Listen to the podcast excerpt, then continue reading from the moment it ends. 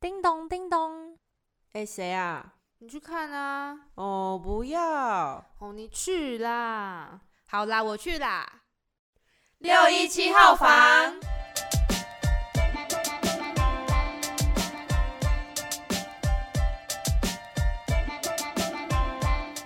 欢迎来到六一七号房。我是罗罗，我是佩佳。嘿，佩佳，我们不是过完暑假，我们就要。升大四了嘛，然后再一年我们就也要进入职场了。关于职场，你有没有什么心情啊？我很不想要工作，哎，也不是想要当米虫的感觉，就是因为经过大二升大三的实习，然后就体会到上班族的辛苦。虽然说就是当实习生，就是一定没有正职辛苦嘛，但是就会发现原来就是是工作就是这样。然后经过两个月，就日复一日，一直在做同样的事情，就有一种心累的感觉。就想说，难道真的毕业之后出社会就是要一直做这样子的事情吗？而且像我们在大学期间，如果下雨天啊，或是身体不舒服，或是想翘课的时候，我们都可以请假。但是职场就是没办法让你想怎样就怎样的，这就是也是自己要去调试的一个必经过程。就有假可以请，但是你也要，你总一直请假的话，上司可能会觉得这个人有虽然有这个假，但是他为什么一直重复一直请啊？那工作怎么办？对啊，而且常请假的话，可能请到后面老板就直接叫你走人。那我们今天要聊的东西呢，就是跟职场有关的电影。这部电影的名字叫做《穿着 Prada 的恶魔》。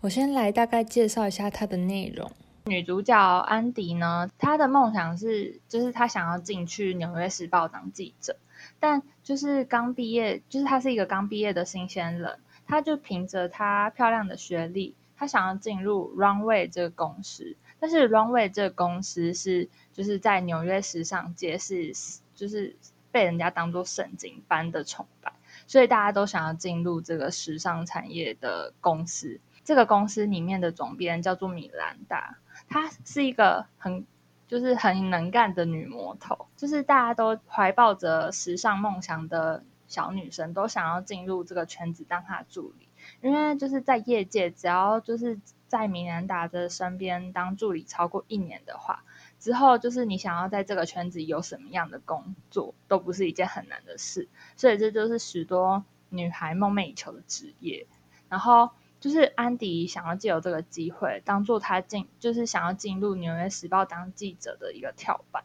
但是他本来就不是对时尚产业非常的有兴趣，很很有憧憬。他也不太就是不懂时尚在干嘛。可是他在短时间内遇到了很多挫折，还有一些事情让他学会了这一行说话的模式、身段啊，以及做事情的方法。只是当他越来越熟悉这个世界的游戏规则之后，他发现就是其实就是表面上很精彩华丽，没错，但其实就是私底下可能就是没有表面的那么光彩。在其中，他也遇到了一些工作和家庭无法兼具的困难，但到电影的最后，安迪也有找到他最后的那个答案，所以这就是大概的剧情介绍。那你看完这一部之后，你有你有什么看到什么桥段是你印象很深刻的？哦，我还记得，就是因为安迪刚当米兰达的助理的时候，米兰达要就是从。国外赶回来看他双胞胎女儿的演奏会的时候，刚好那前一天晚上遇到了就是飓风，然后因为飞机全部都没办法飞，可是米安达又很想要看他小孩的演奏会，所以他就叫安迪怎样都要把他安排到飞机飞回来。但是当下安迪是在跟他爸爸吃饭，然后他就突然接到这个电话，然后他就一个头两个大，要这飓风那么大，要怎么就是。去临时找一个私人飞机，让他老板搭回来，赶得上他女儿的演奏会。然后他就绞尽脑汁忙了一个晚上，怎样的方法都试过了。然后他就觉得他已经很努力了，他就是做了很多事，然后可是还是没办法让他老板赶回来。隔天他老板就是很很不开心，他就觉得为什么交代你的事你都做不好，然后让他没赶到他小孩的。演唱演奏会，他就觉得他就觉得压力很大，就觉得老板总是找他麻烦啊，然后还跑去找就是奈吉总监就是诉苦，他就觉得就是很委屈啊，怎样怎样的。然后奈吉这时候告诉安迪一句话，他讲的那句话，他就说：“那你就辞职啊。”然后那时候安迪其实那时候是吓到的，然后奈吉总监就告诉他说。就是你知道这个职位有多少女生想要得到吗？既然你今天得到了，那你就还在那边就是抱怨东抱怨西，你可以辞职，这样每不过不到五分钟就会有新的人来代替你这个职位。然后安迪才觉得就是不行，他要改变，他不能就是一直在抱怨，这样一定不会得到他想要得到的一些事情，所以他就转念，然后。奈吉就改造了他，然后他也开始越来越上手，因为他先把他自身改造好了之后，他心态对了，他之后的工作也慢慢越来越上手。我觉得在这件事，我想到的一些意义就是，就是一很多时候你做了这个工作，然后你尽到你分内的职责，这本来就是基本的，然后他却觉得就是。主管都在刁难他啦，找他麻烦，怎样怎样的。就是如果你今天这个心态，就是觉得人家都在找你麻烦，你就是也不能在这个工作上得到什么好处，你反而就是要为自己去找机会，因为做好这事情，反正就是你的职责。你要想你要怎么让这件事做得更好，我觉得这才是最重要的，也让我就是联想到有这一个更深层的意义，这样。我觉得安迪他这个转折点很好诶，虽然他一开始就是有抱怨，但是别人提点他之后，他有自己实际做出改变，不是就是只是嘴嘴巴上做说说，然后有去实际行动，然后有体验到自己该改进的部分，所以他才会变得更好。对，就是因为他做出了这个改变，他才会越来越变得更好。然后还甚至取代了他这个第一助理的能力，所以我觉得就是，我觉得他很厉害，真的，他就是他一开始对时尚好像就还好，但是他一种不服输的精神，可能想要赢到这个职位嘛，而且他一开始的心态，你还记不记得？就是他那时候在看米兰达在选两条长得很像的，他觉得长得很像的腰带的时候，他还噗嗤一笑，他就觉得。啊，这两条不是都长得一样吗？然后这就是他 对于时尚的不了解。然后还有，其实我也觉得那两那两条真的差不多。哎，如果你说颜色，你不要说造型，它造型你它就是长长一条，然后颜色真的长得很像，就像是有，就根本就一样。男生不是都看不懂女生口红的颜色？口红吗？就是都长得一样。可是如果你是女生，而且你就是对这方面很有了解的话，你就会知道。他们两个其实差很多，这我觉得这是是这个概念，就是假如你不站进来这个时尚产业的话，你永远不知道他们到底在干嘛。那你还会这样觉得吗？就是因为我就会觉得，哎，就是看得出来不一样，但是远远的看其实是一样的。我觉得还是有差啦，真的有差，不然的话，米兰的干嘛在问？这就是隔行如隔山的概念，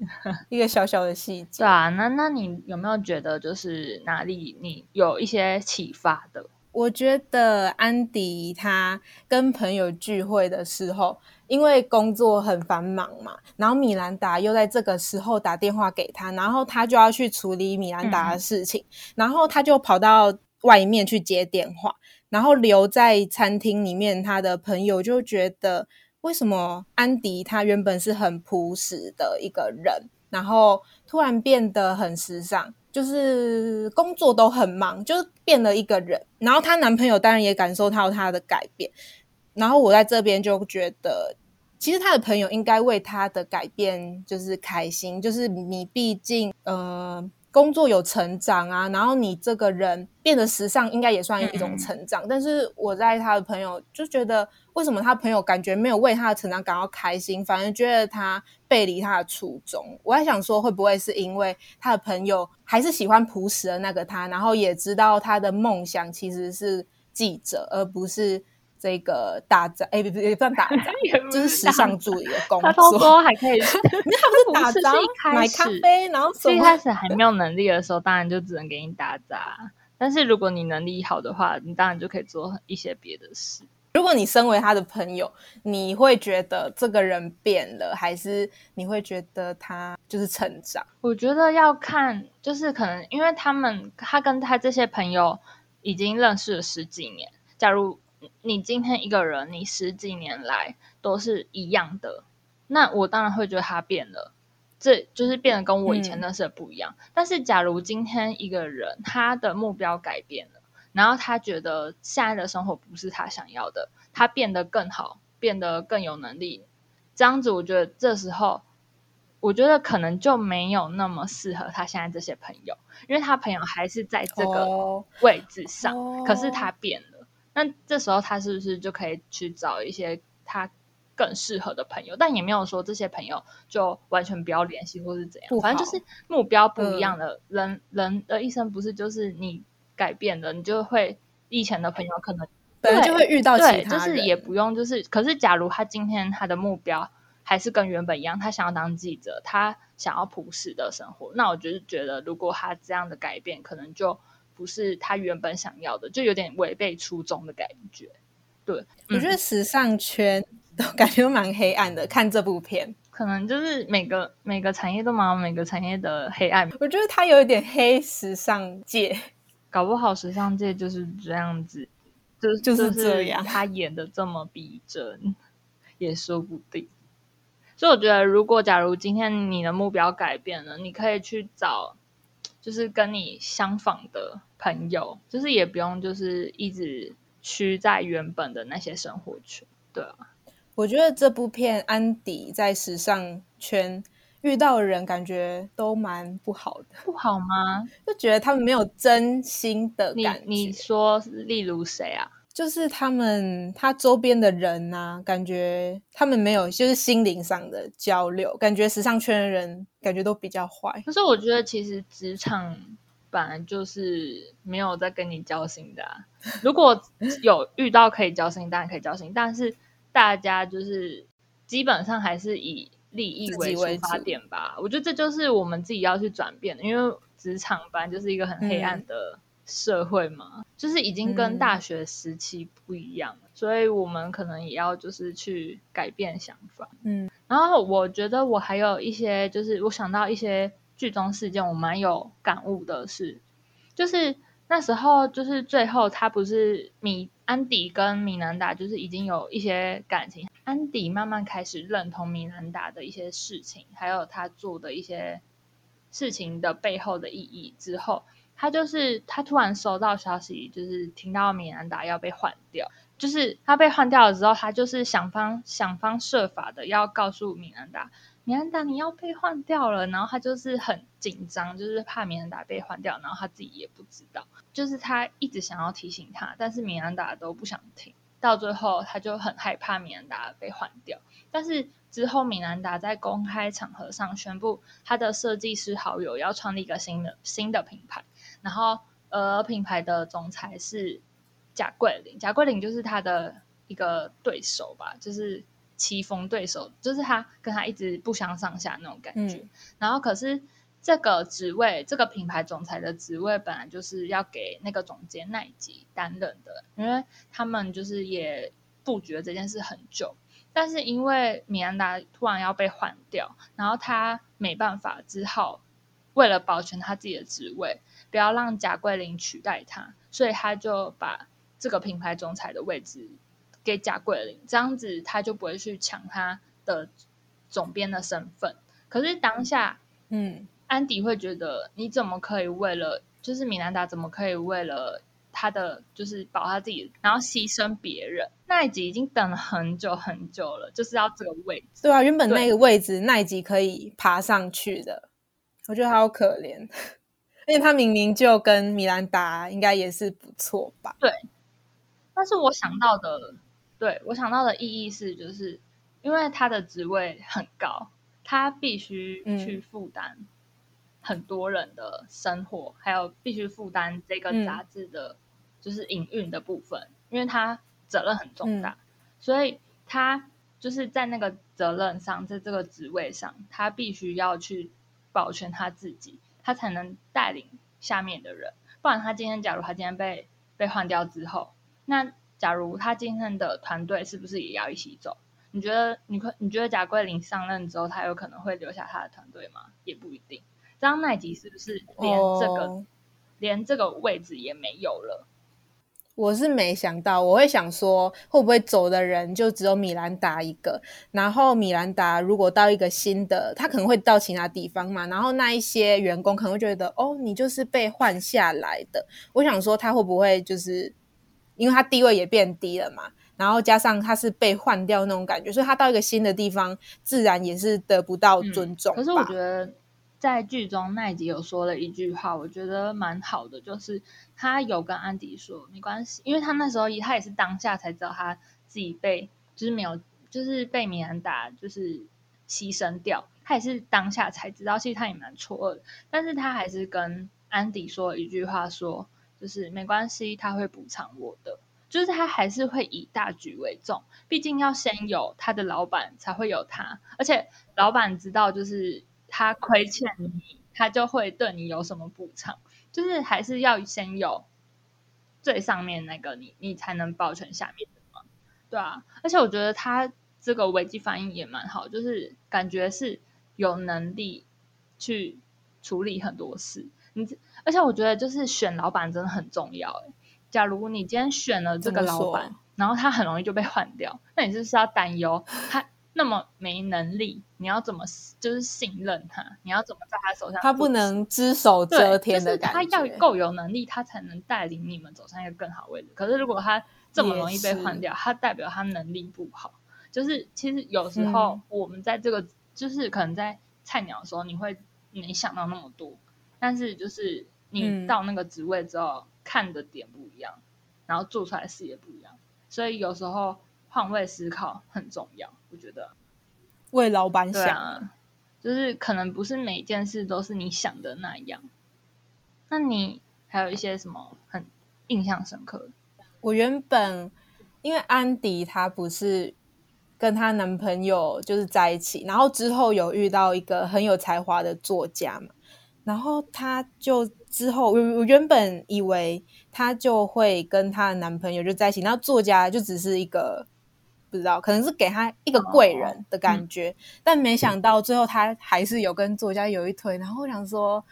哎，好像也是哈，比起就是温柔的男朋友。或者是因为他现在的工作不是也在时尚圈嘛，对啊，对啊然后她男朋友就可能跟她生活比较没有交集，可能思想也变得不太一样。他思想比较偏向是以前淳朴的他，对淳朴的他，可是现在已经不一样了。所以如果是我的话，我觉得他选择有才华、有地位的作家，好像没有也不算不合理，只因为他就是改变了嘛。但是他最后有找回他的初衷，所以他还是跟她的男朋友求和。那如果是你的话，你会怎么选？我如果是我，我是剧中的安迪，我应该会选温柔男友，因为他的梦想就是到《纽约时报》当记者，他也不是要去什么时尚圈当万众瞩万众瞩目的一个星吧，他也不是，就是、嗯。他也不是很喜欢时尚界，然后但是其实他有对他有能力啊，诶，他是西北大学毕业的，好厉害哦学历超高的诶，只是他这是他一个嗯。跳板，但是他就偏离了他原本的目标，所以她男朋友才会就是嗯。很不谅解她。她一其实我觉得她一开始有迷失自己，她会觉得到底哪一个才是她想要的生活，可是到最后，嗯。事实证明，她还是有回去找她男朋友，因为她觉得那才是她 要的。对，原本的自己。不过如果对啊，如果她，但她如果今天她是想要在时尚圈当就是很时尚的人，或是怎样的，她那对，那她就成功但她当然要选那个有才华的作家，就是他们思想跟观就念是生活对价值观是一样的。所以我觉得选谁都 OK，看你的目标和想法。哦，那你看完这一部剧，你有什么感想吗？我我的感想就是刚刚说的态度决定你的成就。就是如果你今天